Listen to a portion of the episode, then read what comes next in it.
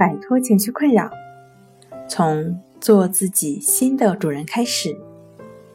大家好，欢迎来到重塑心灵，我是主播心理咨询师刘星。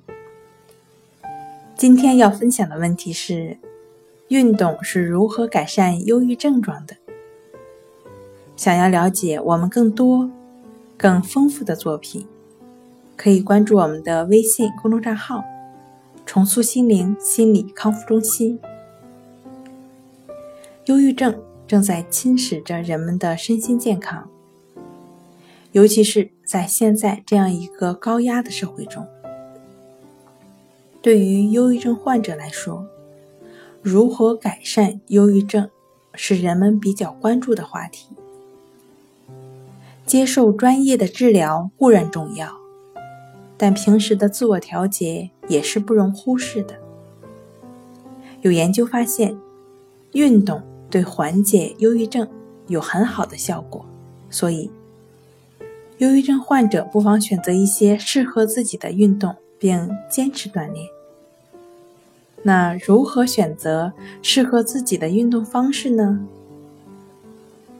如果你有特殊的身体状况，或是很久没有做体能方面的活动了，在开始一系列剧烈的运动之前，应该征求医护人员的建议。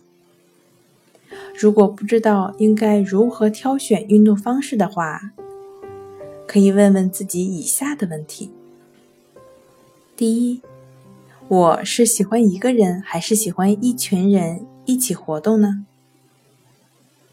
如果你偏爱独处，一个人骑脚踏车，跟着录影带做运动，都可以试试。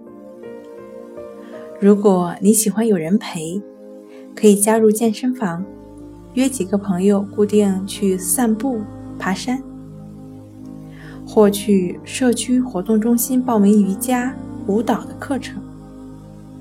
如果你喜欢竞争的快感，就可以选择参加网球赛。或是一对一的篮球训练。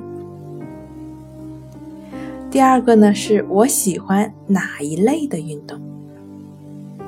如果你喜欢跳舞，不妨试试看有氧舞蹈的课程。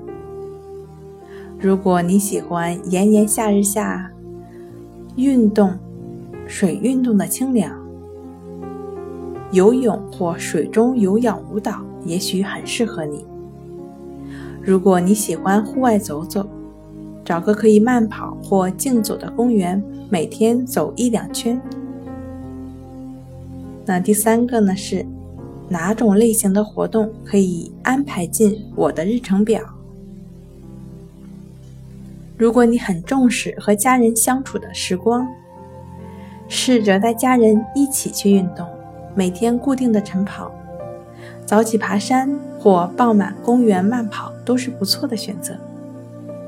如果你是忙碌的上班族，就近找一间公司附近的健身房，上班前、下班后，甚至是午休时间，都是运动的好时机。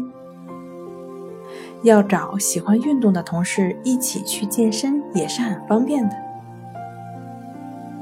如果你必须长时间的待在家里，可以试试跟着运动录影带一起做简易的运动，或是带着小孩、宠物在住宅附近散步。